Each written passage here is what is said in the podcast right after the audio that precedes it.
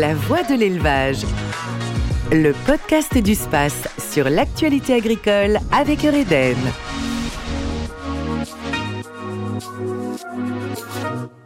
Bonjour et bienvenue dans ce nouvel épisode de La Voix de l'élevage. Pour ces 35 ans, le SPACE s'est déroulé du 13 au 15 septembre dans une ambiance très positive et chaleureuse. La fréquentation de cette 36e édition a été très dense tout au long de ces trois jours au Parc Expo de Rennes qui a accueilli 1200 exposants et plus de 90 000 visiteurs, dont 8400 internationaux issus de 120 pays.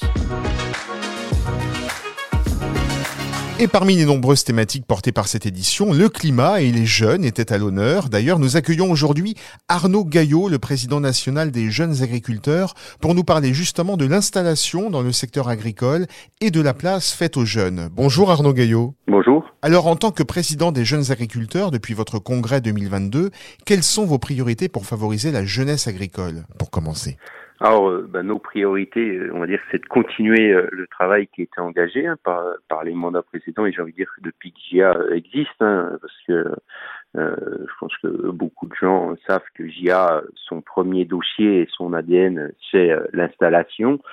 c'est de tout faire pour que le dispositif d'accompagnement pour quand un jeune veut s'installer soit soit le meilleur.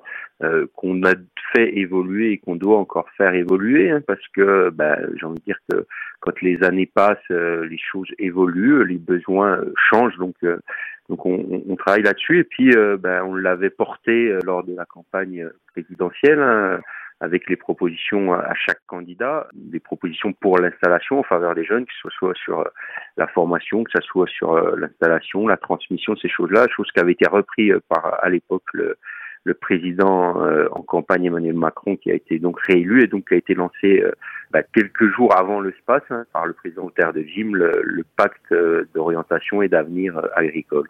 Arnaud Gaillot, selon vous, justement, que faire en amont pour encourager les jeunes aujourd'hui à s'installer et à reprendre les exploitations qui, qui ferment finalement?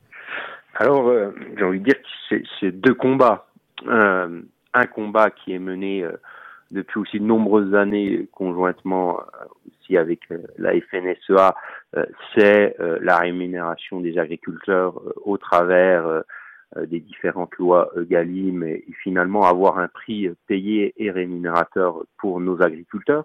Ça veut dire garantir un revenu agricole correct, convenable, quoi. Hein. C'est oui, comme garantir par rapport à la loi Egalim. Mm. Oui, oui, on est d'accord là-dessus. Garantir un revenu agricole, même si on sait que tout n'est pas noir. Hein. Il y a il y a, et, heureusement d'ailleurs qu'il y a quand même certains secteurs, certaines exploitations où euh, il y a des revenus euh, entre guillemets dignes de ce nom et, que les gens peuvent en vivre. Euh, malgré tout, on peut pas non plus occulter qu'il y a encore une frange où, ça marche pas. Et d'ailleurs, vous le disiez, hein, il y a des fermes qui arrêtent, qui cessent les activités d'élevage. Donc ça, on, on, doit continuer à se battre et, et à l'indiquer. Moi, je suis convaincu que on va y arriver parce qu'on d'une on se le doit, de deux un pays sans agriculture forte n'est pas un pays fort parce que c'est une souveraineté alimentaire, c'est euh, de la nourriture dans l'assiette des gens et je pense que et j'espère que ça continuera. Hein, les différentes crises, soit le Covid, soit la guerre, font prendre conscience à une partie de la population que finalement euh, ce qui croyait euh, être entre guillemets un dû, bah, finalement peut se rarifier. Hein. On peut voir que sur certains produits de l'alimentation, il y a des ruptures. Donc ça fait prendre conscience qu'il faut continuer à sensibiliser nos consommateurs tout ça. Et après, bah, donc il y a à tirer des jeunes parce qu'il y a des jeunes motivés. Alors des jeunes et, des moins jeunes, hein, parce qu'on le sait. Il faut être clair, euh, on aura vu le, le, défi hein, qui est face à nous. Hein.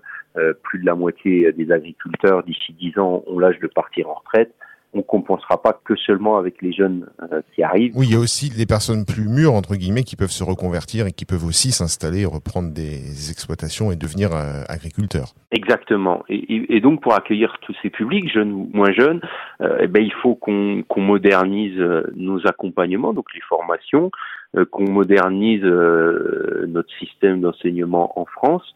Parce que bah, parce qu'il faut aussi le, faire évoluer face aux, aux défis environnementale, face aux défis euh, de l'adaptation au changement climatique. Il faut être en mesure aussi voilà, d'accompagner ces gens euh, en, en plusieurs mois euh, qui font une reconversion professionnelle pour leur donner toutes les toutes les armes euh, pour démarrer. Et puis derrière, il faut aussi qu'on ait un système d'accompagnement un peu tout au long de la carrière, sur des formations, sur sur des montées en compétences, parce que on le cite. Oui, les métiers changent beaucoup. Il y a beaucoup de nouveaux métiers dans, dans l'agriculture, donc faut faut suivre. Ben, le métier change, comme dirait l'autre chaque soir, on a appris une nouvelle chose. Donc, c'est bien la preuve que euh, bah, tout au long de notre, notre vie, notre carrière, on, apprend des choses, on évolue, on se forme. Il y a des choses à découvrir, il y a des choses à faire évoluer. Donc voilà, c'est vrai que ça bouge beaucoup. Le, climat change aussi. Aussi Alors justement, le stress climatique, Arnaud Gaillot, comment pèse-t-il selon vous sur euh, cette nouvelle génération, cette jeune génération qui va s'installer?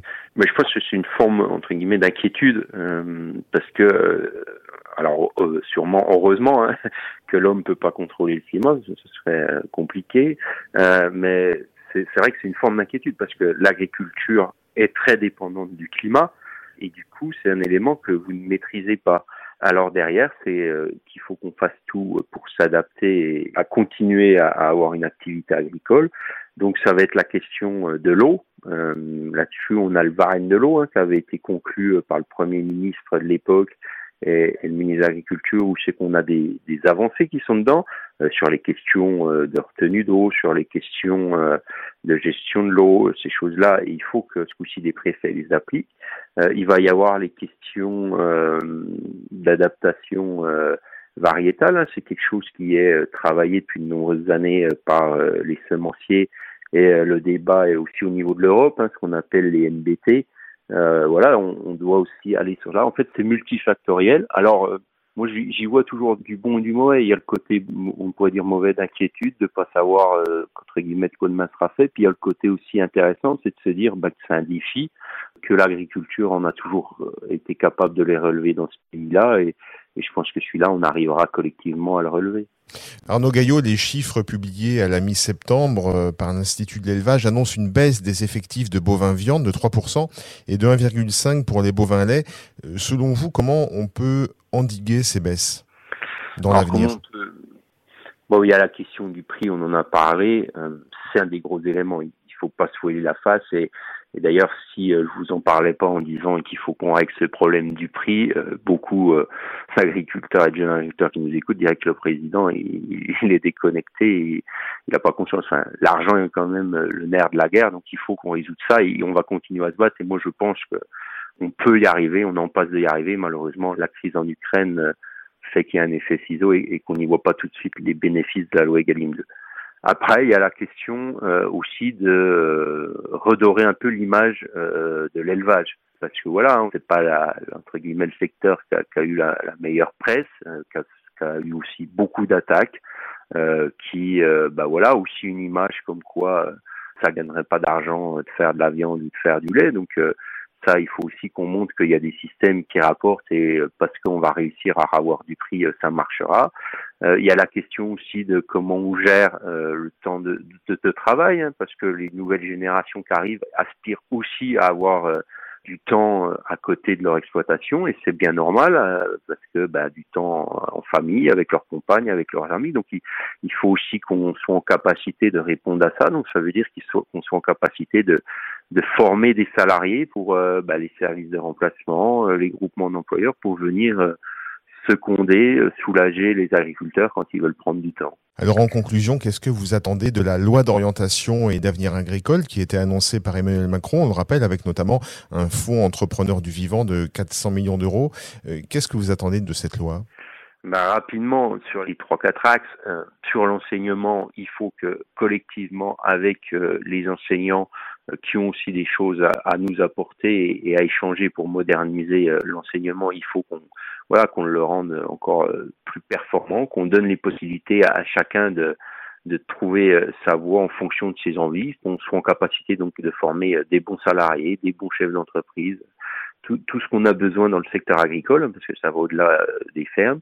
Il faut qu'on soit en capacité d'apporter les outils de transmissibilité euh, en adéquation avec les besoins euh, voilà, on va avoir beaucoup euh, d'agriculteurs qui vont être en retraite, qui ont travaillé toute leur vie. on doit aussi euh, être capable de leur apporter une transmission de leur exploitation dans les bonnes conditions, avec des retraites raisonnables et, des outils bien transmis.